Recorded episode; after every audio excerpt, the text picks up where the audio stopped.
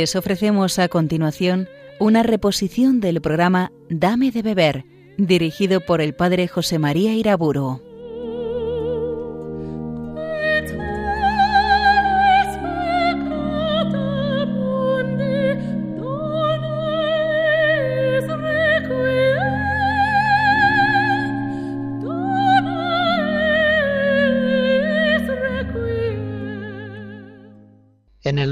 Padre, del Hijo y del Espíritu Santo.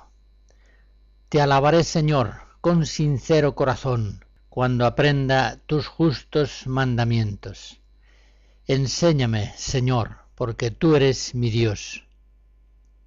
En la pasada conferencia comencé a hablar del consejo evangélico de la castidad, pero primero traté de esta como virtud que ha de ser vivida por todos los cristianos, cada uno según su vocación y su estado.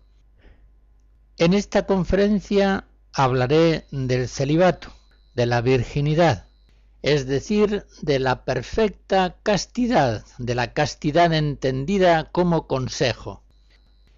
Y partimos de la contemplación del mismo Cristo, que, como nos dice Pablo VI, en la encíclica de 1967 Sacerdotalis Celibatus, Cristo permaneció toda su vida en estado de virginidad, que significa su dedicación total al servicio de Dios y de los hombres.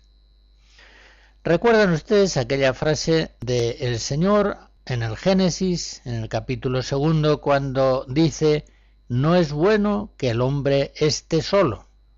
Démosle una compañía que sea semejante a él.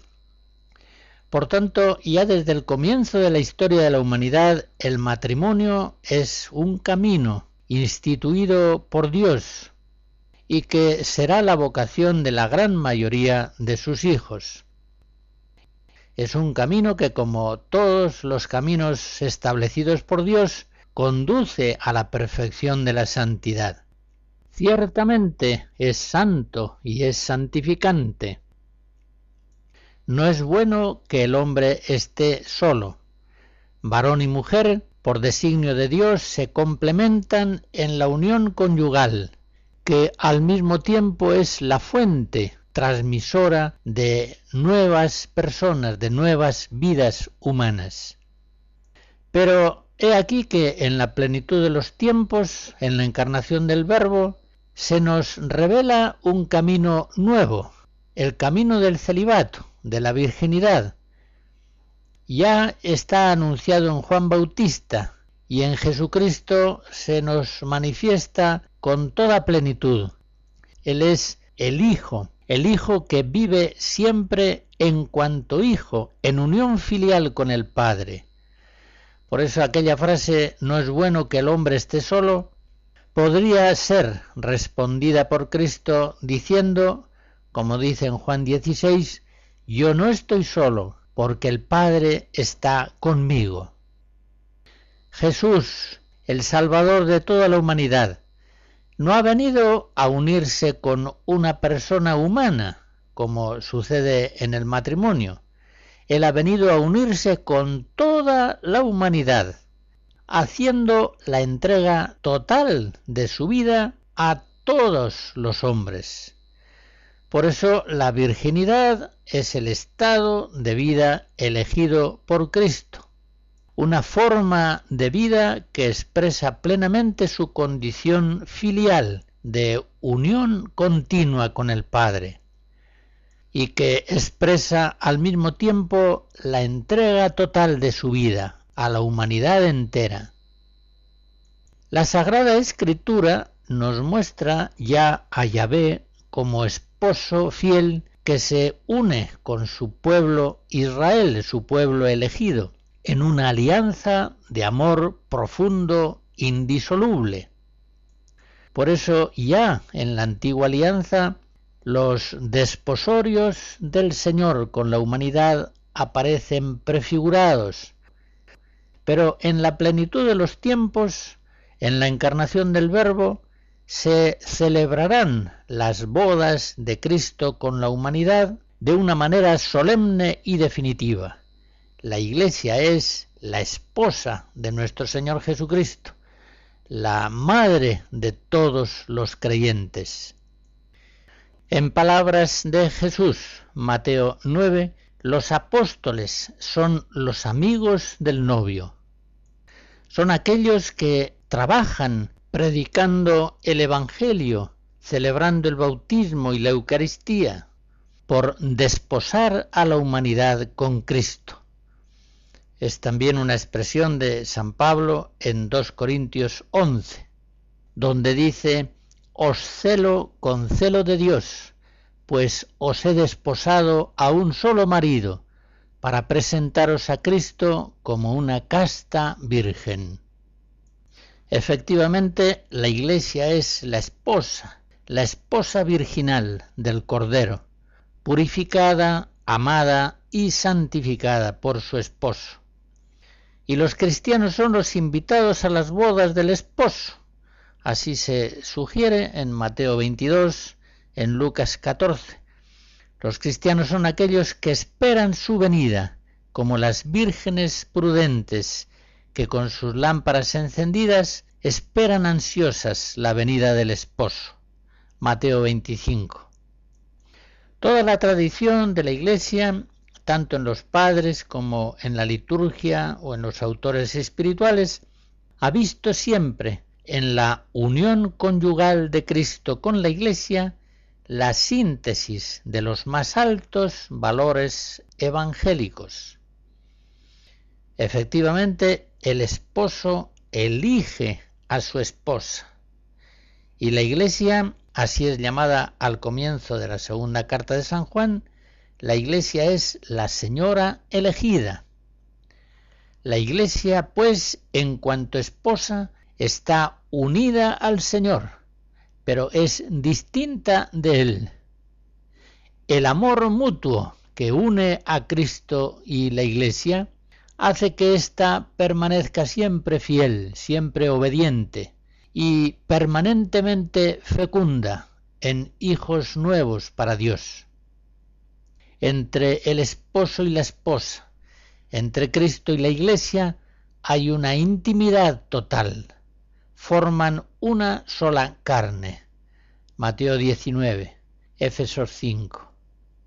Los esposos, Cristo y la Iglesia, están siempre unidos en una colaboración constante, el beato Isaac de la Estrella, monje del siglo XII, afirmaba que Cristo, esposo humilde y fiel, no quiere hacer nada sin su esposa. Esa misma frase la encontramos en el Vaticano II, Sacrosantum Concilium número 7. Por último, a la esposa le corresponde estar velada, femeninamente velada de tal modo que las miradas de los hombres se orienten hacia Cristo, hacia el Señor, hacia el esposo. Hay, como ustedes saben, muchas imágenes para expresar la unión de Cristo con la Iglesia, el cuerpo místico, la vid y los sarmientos, el pueblo de Dios conducido por el nuevo Moisés. Pero indudablemente que una de las imágenes preferidas por los padres y por los místicos es la imagen de la unión conyugal entre Cristo esposo y la Iglesia santa, Virgen y Madre, esposa del Cordero Inmaculado. Y en este sentido tengamos claro que Cristo esposo se une con todos los cristianos, también con los laicos, en una alianza conyugal indisoluble ya desde el bautismo. En el principio, como antes recordaba, viendo Dios que no es bueno que el hombre esté solo, decidió hacerle una ayuda semejante a él, y así nació el matrimonio. Pero ahora, en el tiempo de la Iglesia, Dios ha dispuesto para cada uno de los hombres en Jesucristo una ayuda en todo semejante a Él, menos en el pecado. Hebreos 2. Y así han nacido juntamente el celibato y el matrimonio de los cristianos. Dos caminos santos y santificantes. En el matrimonio, el cristiano halla en su cónyuge una sensibilización sacramental de Cristo esposo. Y por eso la alianza conyugal cristiana, fortalecida y configurada por el sacramento en el amor de Cristo, logra ser indisoluble, fecunda y fiel. Así se entendió desde el principio el matrimonio cristiano. Recordemos Éfesos 5. La unión entre el esposo y la esposa es una imagen sagrada de la unión de Cristo con la Iglesia. Pero vengamos al celibato. En él el cristiano, siguiendo a Cristo, imitando también a la Virgen María, sin mediación humana sacramental, se une inmediatamente, conyugalmente a Cristo esposo, y dejando casa, padres, familia y todo, viene a formar con él una sola vida, lo que es propio de los esposos. Por eso Pablo VI en la Sacerdotalis Celibatus, en el número 20, decía que de este modo Cristo ha abierto un camino nuevo en el que la criatura humana, adhiriéndose total y directamente al Señor, y preocupada solamente de él y de sus cosas, hace alusión a 1 Corintios 7, manifiesta de modo más claro y completo la realidad profundamente innovadora del Nuevo Testamento. Escucharemos fragmentos del Magnificat del compositor alemán hacia el año 1700, Juan David Heinitzen.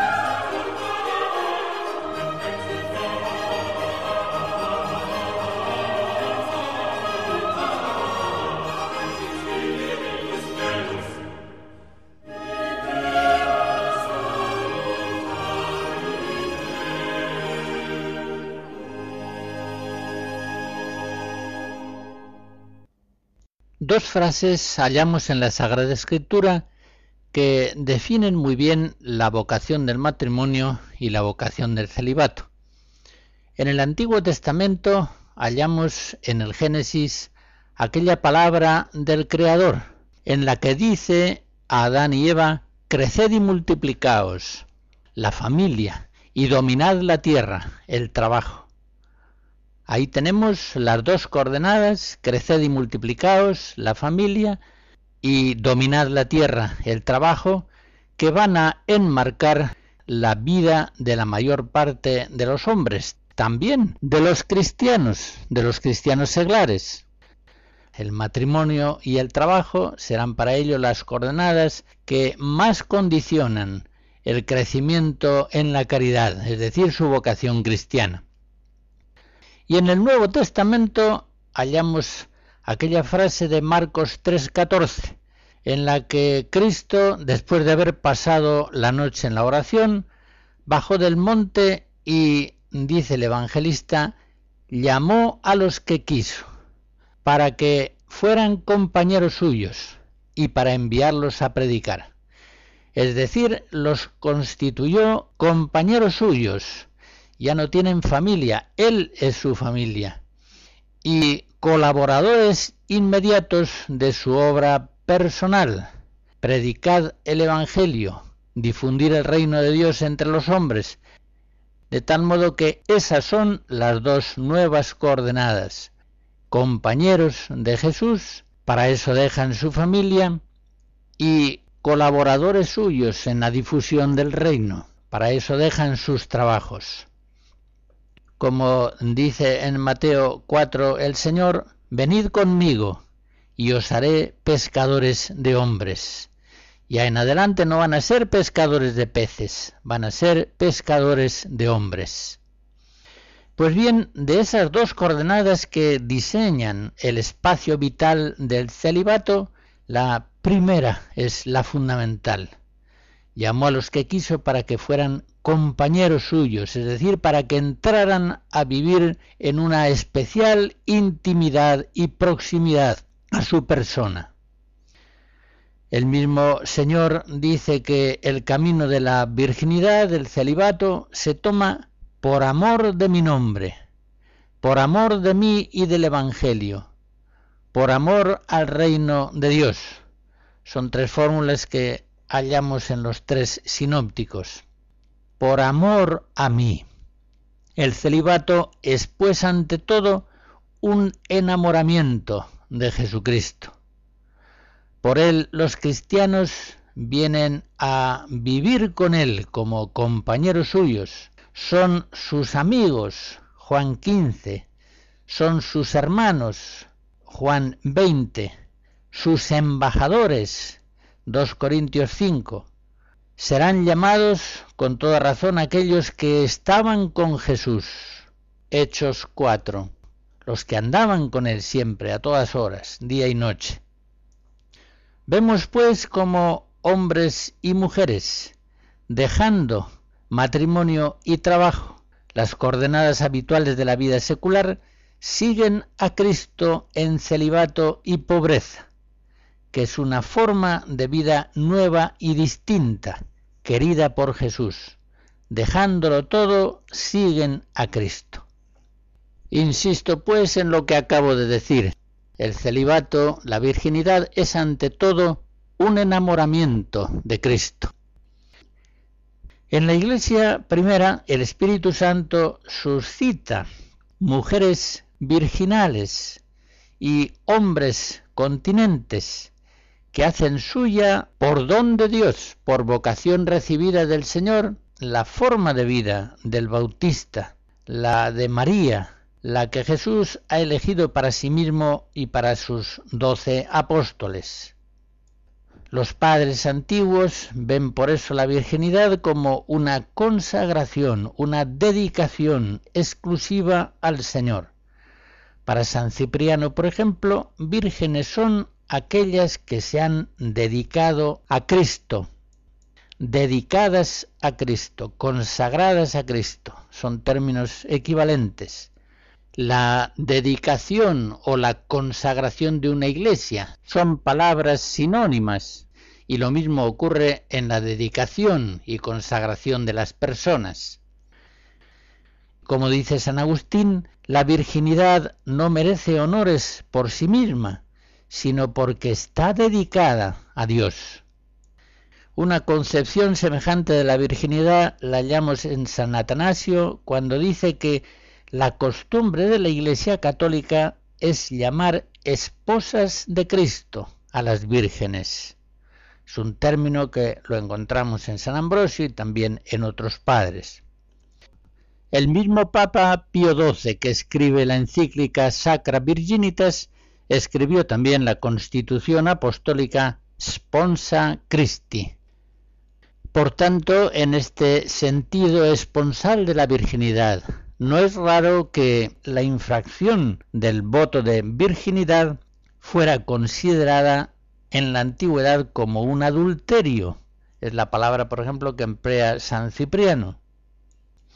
Por tanto, según lo que hemos recordado de la escritura y de los padres, la virginidad es una forma de consagración personal a Jesús, inmediata, exclusiva, dejándolo todo, por la cual la persona respondiendo a un don especial de Dios, a una vocación peculiar, entra a vivir en una intimidad especial con el Señor y colabora también de una manera particularmente profunda en la obra de Cristo, la difusión del reino de Dios entre los hombres. A esta mm, definición fundamental de lo que es la virginidad añado algunas observaciones. La primera, notar que la virginidad es un consejo, es una gracia especial de Dios. Es un consejo y por tanto, como dice Pío XII en la encíclica Sacra Virginitas de 1954, el consejo de la virginidad es un medio más seguro y fácil para lograr que aquellos a quienes ha sido concedido alcancen más segura y fácilmente la perfección evangélica y el reino de los cielos. Por tanto, la virginidad ante todo es una gracia, una gracia personal que Dios da solamente a algunos, a quienes ha elegido para esa vida. No se piense nunca que Cristo invita a todos los cristianos a la virginidad y que únicamente aquellos que son más generosos la aceptan, mientras que los menos generosos siguen el camino del matrimonio. Sería entonces el hombre, más o menos generoso, el que elegiría su vocación en contra de aquello que claramente dice el Señor en Juan 15, no me habéis elegido vosotros a mí, sino que yo os elegí a vosotros. La virginidad, el celibato, es una gracia especial, es un consejo que el cristiano puede seguir si Dios le llama, si Dios le concede esa gracia. En segundo lugar, observemos que la virginidad no es un sacramento y en cambio el matrimonio lo es. En efecto, el matrimonio es sacramento porque es signo sagrado de la unión de Cristo con la Iglesia. Pero la virginidad, en cambio, no se sitúa en el plano de los signos, se sitúa en el plano de la misma realidad significada. La virginidad del celibato es unión inmediata con Cristo esposo y por eso no tiene, lógicamente, una estructura sacramental en la Iglesia. Haré notar de paso que cuando en el cielo cesen los sacramentos, cesa el matrimonio. En la resurrección ni se casarán ni se darán en casamiento, sino que serán como ángeles en el cielo. Mateo 22. Pero no cesa la virginidad, que en el cielo permanece inalterada. Por eso los padres a la virginidad le daban el nombre de vida angélica. Una tercera observación. Esta la formulo con una frase tomada del concilio de Trento, a mediados del 16. Es mejor y más perfecto permanecer en virginidad o celibato que unirse en matrimonio. Repite el concilio en fórmula más desarrollada aquello mismo que San Pablo dice en 1 Corintios 7, cuando declara que la virginidad es mejor, mejor que el matrimonio, no sólo porque posee, como dice Santo Tomás en la suma, una estructura objetiva superior por su fin más excelente, sino también porque, teniendo en cuenta la fragilidad del hombre, ofrece una vía ascética privilegiada, en la que es más fácil para el cristiano guardar el corazón indiviso para el Señor, según también la fórmula de 1 Corintios 7. Una cuarta observación, y esta viene formulada por una frase de Pío XII en la Sacra Virginitas, en el número 20. Dice así, de la superioridad de la virginidad sobre el matrimonio en modo alguno se sigue que sea imprescindible para alcanzar la perfección cristiana. Efectivamente, bien sabemos que todos los cristianos están llamados por Dios a la santidad, sea una u otra la vocación específica que han recibido del Señor, y que el matrimonio cristiano sacramento tiene en sí mismo el espíritu de la virginidad evangélica. Por tanto, debemos guardarnos de contraponer virginidad y matrimonio, pues ambos estados de vida se complementan profundamente y en el fondo tienen un mismo espíritu, la unión con Cristo Esposo. En el caso del matrimonio, teniendo un cónyuge que sensibiliza sacramentalmente a Cristo, en el caso del celibato, de la virginidad, uniéndose a Cristo mismo en forma inmediata y exclusiva.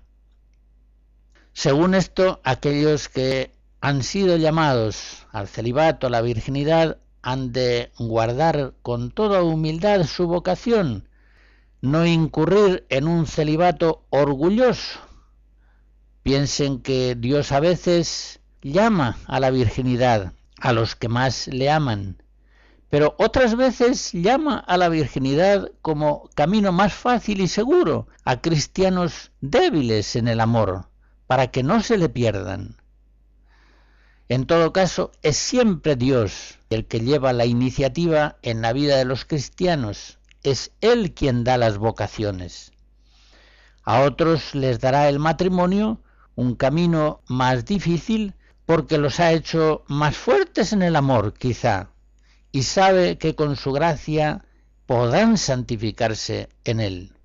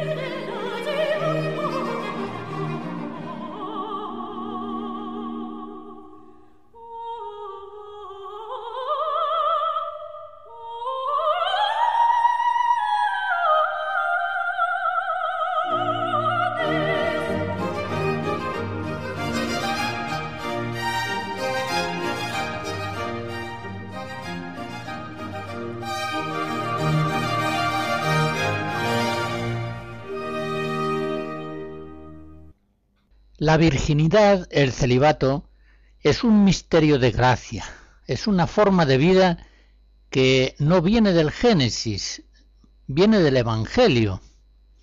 Es una situación que anticipa la vida celestial y que lleva consigo una dedicación a Cristo, al mismo tiempo que una consagración especial a la Iglesia. Voy a considerar ahora los valores peculiares del celibato evangélico, reduciéndolos a siete puntos.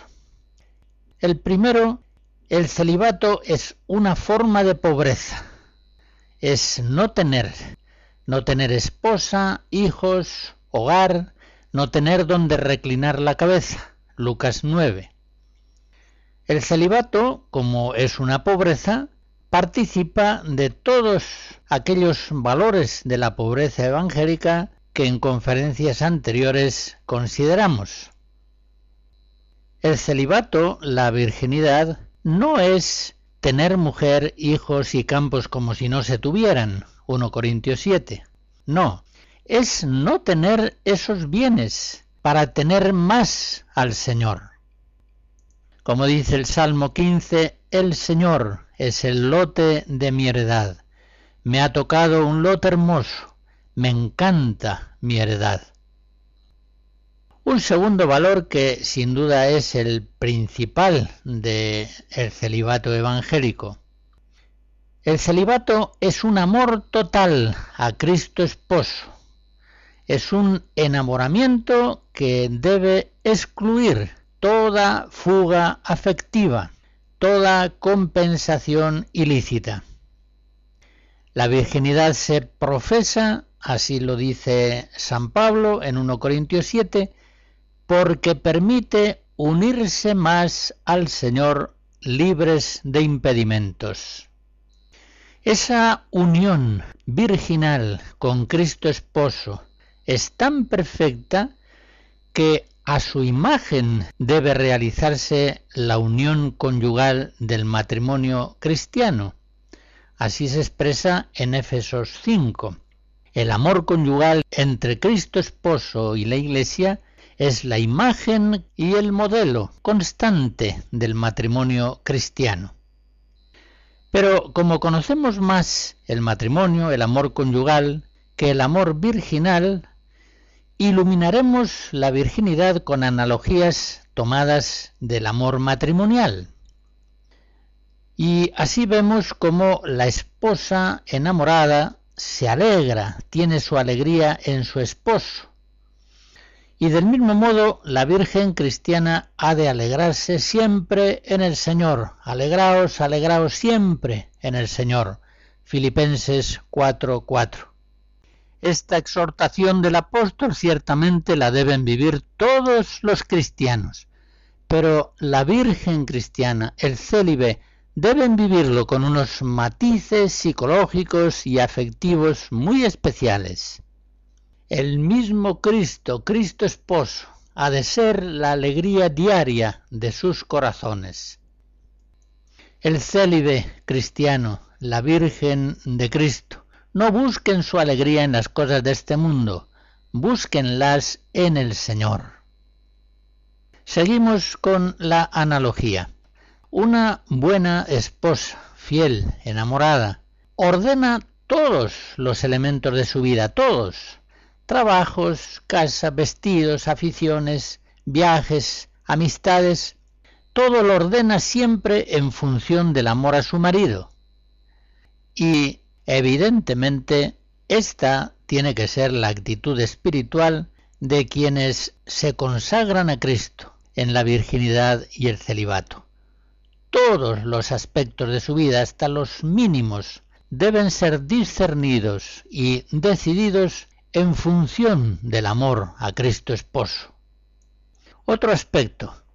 Nos dice el libro del Génesis que no es bueno que el hombre esté solo. Por eso la esposa se apoya en su marido y el esposo en su mujer. Así lo ha dispuesto Dios. Pues bien, tampoco es bueno que la Virgen cristiana, que el hombre célibe esté solo, sino que han de aprender a vivir siempre apoyados en Cristo esposo. Él es la ayuda semejante a ellos que el Padre les ha dado en la encarnación. Otro aspecto, cuando la esposa tiene una pena, le ha sucedido alguna contrariedad grave, busca en el esposo la consolación, la confortación en sus penas. Del mismo modo, la Virgen cristiana ha de acostumbrarse a buscar inmediatamente en Cristo esposo la confortación que necesita en sus penas.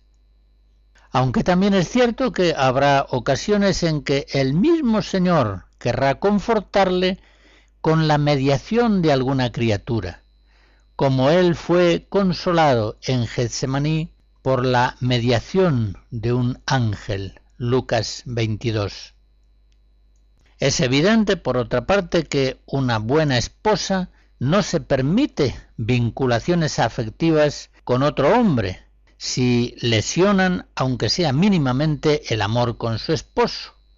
Podrá tener amistades, ciertamente, con otras personas, pero como digo, excluyendo siempre todo amor que sea inconciliable con el amor conyugal que debe a su esposo.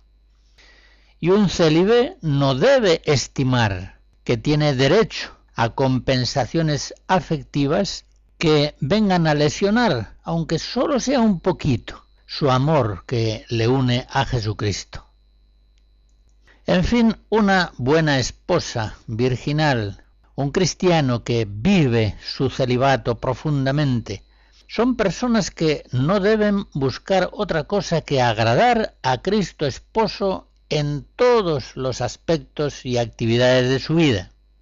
San Pablo en 1 Corintios 7 dice que el célibe se cuida de las cosas del Señor, de cómo agradar al Señor. El casado ha de cuidarse de las cosas del mundo, de cómo agradar a su mujer, y así está dividido. La mujer no casada y la doncella solo tienen que preocuparse de las cosas del Señor, de ser santa en cuerpo y en espíritu. Cuando San Pablo habla de que el casado tiene un corazón que está dividido, se refiere a la tentación que sufren los cristianos casados, pero por supuesto no afirma que el matrimonio de suyo sea causa de esta división del corazón. Ciertamente el matrimonio sacramento está pensado y dispuesto por Dios para que con su gracia el corazón de los cónyuges permanezca siempre indiviso centrado absolutamente en Cristo esposo, libres de toda división ilícita. Un tercer valor de la virginidad. El celibato cristiano es una ofrenda sacrificial hecha a Dios.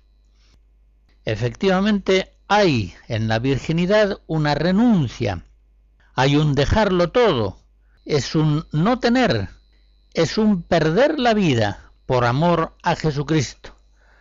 Hay en el celibato, hay en la virginidad una consagración, una dedicación total al Señor. Y esta condición sacrificial y cultural del celibato se manifiesta claramente, por ejemplo, en el ritual de consagración de vírgenes. Las vírgenes cristianas se dedican, se consagran a Cristo junto al altar del Señor, es decir, haciendo la ofrenda de sus vidas dentro de la ofrenda eucarística que Cristo hace de sí mismo al Padre. Un cuarto valor de la virginidad. El celibato es seguimiento, es imitación de Jesucristo, es asimilar la forma de vida que Él eligió para sí mismo en este mundo. Como se nos dice en el Apocalipsis 14, aquellos que viven el celibato, la virginidad, siguen al Cordero a donde quiera que vaya. Es decir, se configuran a Él, no solamente en el espíritu, también en el modo de vida que Él eligió en este mundo.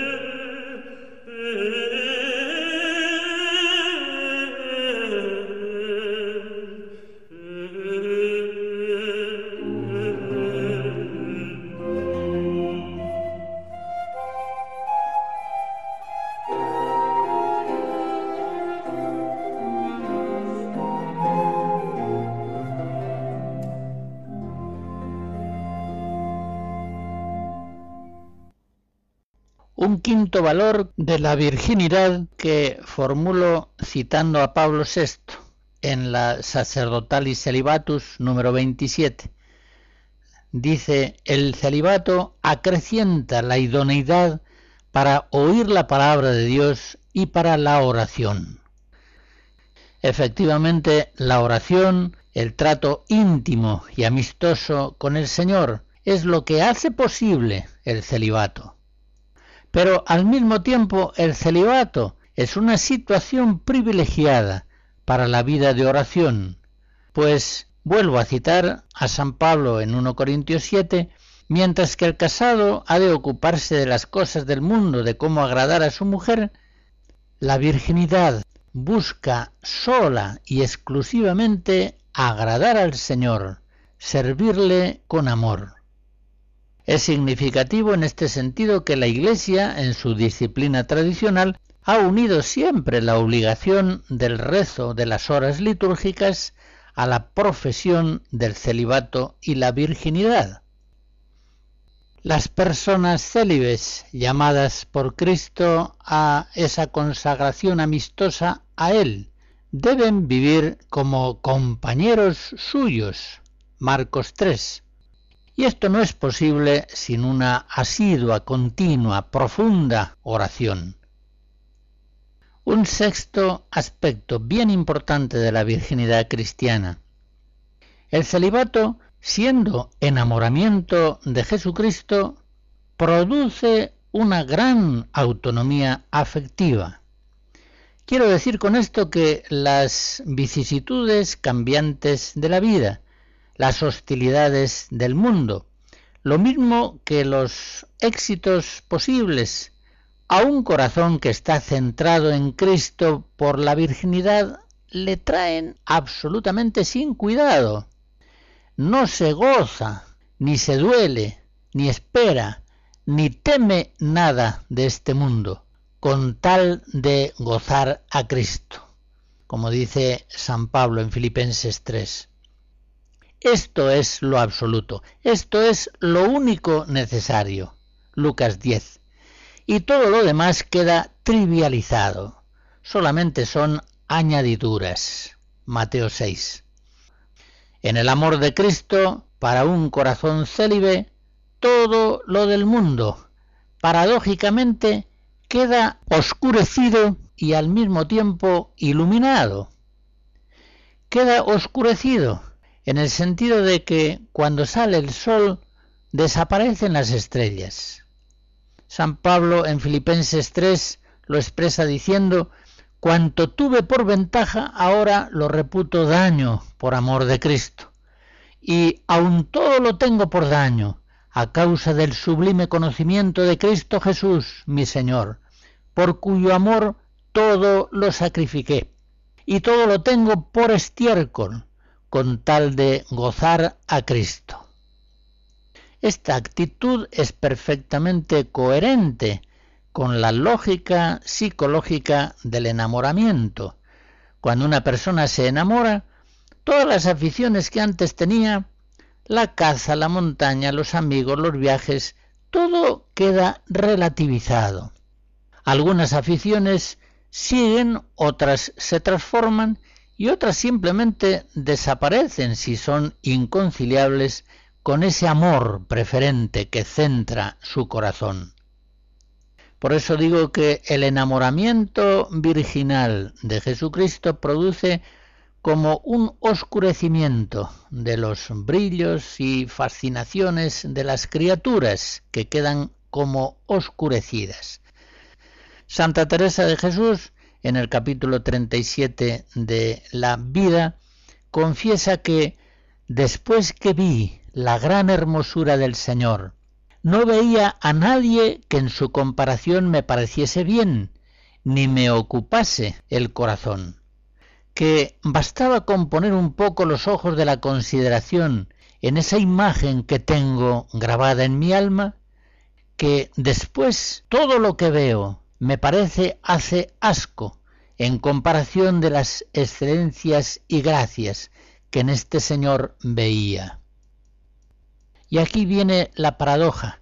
El enamoramiento virginal de Jesucristo produce al mismo tiempo lo contrario, la iluminación gozosa de todo el universo.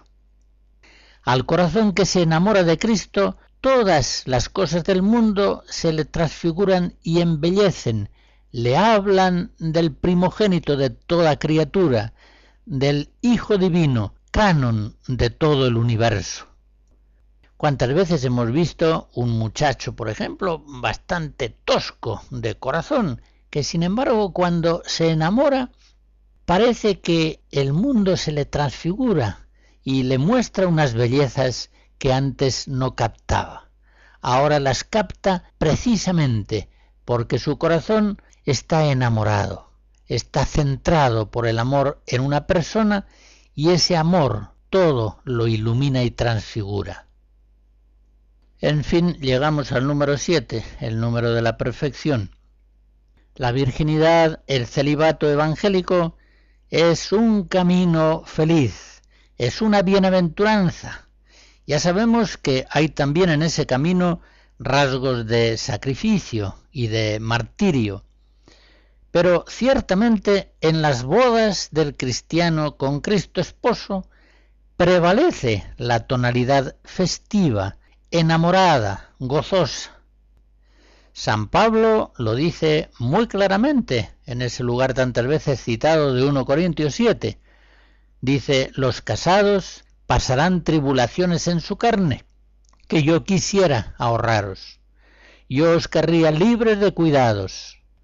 Esto, se refiere a la exhortación a la virginidad, os lo digo para vuestra conveniencia, no para tenderos un lazo. Más feliz será si permanece así, conforme a mi consejo.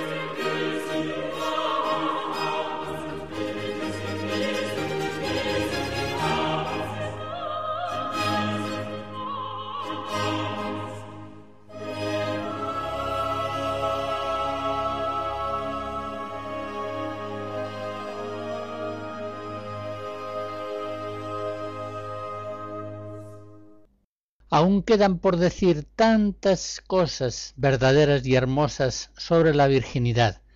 Habré de enunciarlas muy brevemente porque se nos acaba el tiempo.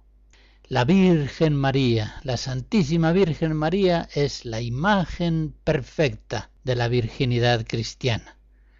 En ella tenemos el ejemplo máximo de la fecundidad peculiar de la virginidad Todas las personas consagradas a Cristo en la virginidad participan de esa fecundidad de la Virgen por obra del Espíritu Santo.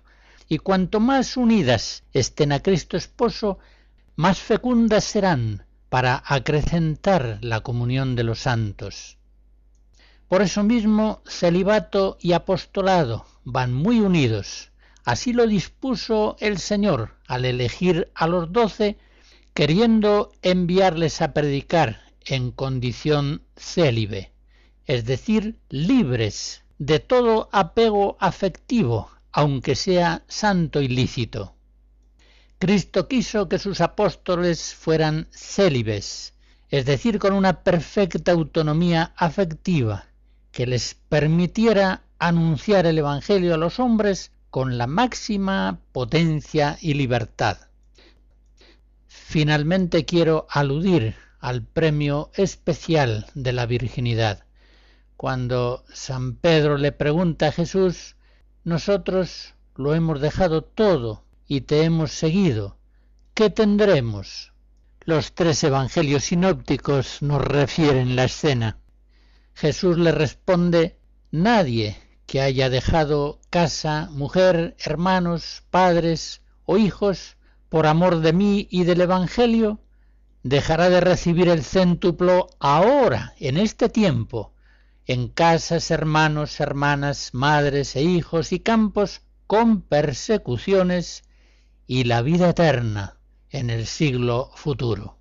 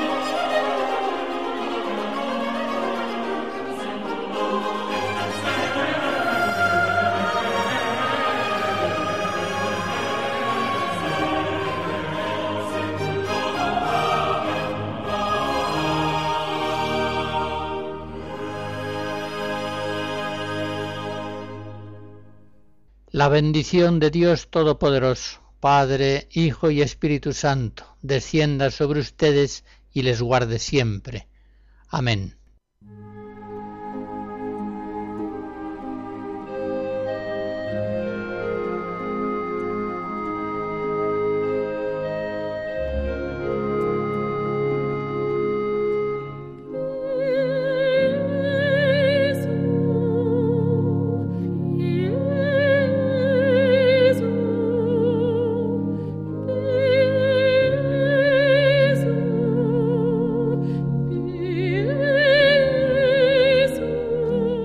Han escuchado en Radio María una reposición del programa Dame de beber, dirigido por el padre José María Iraburo.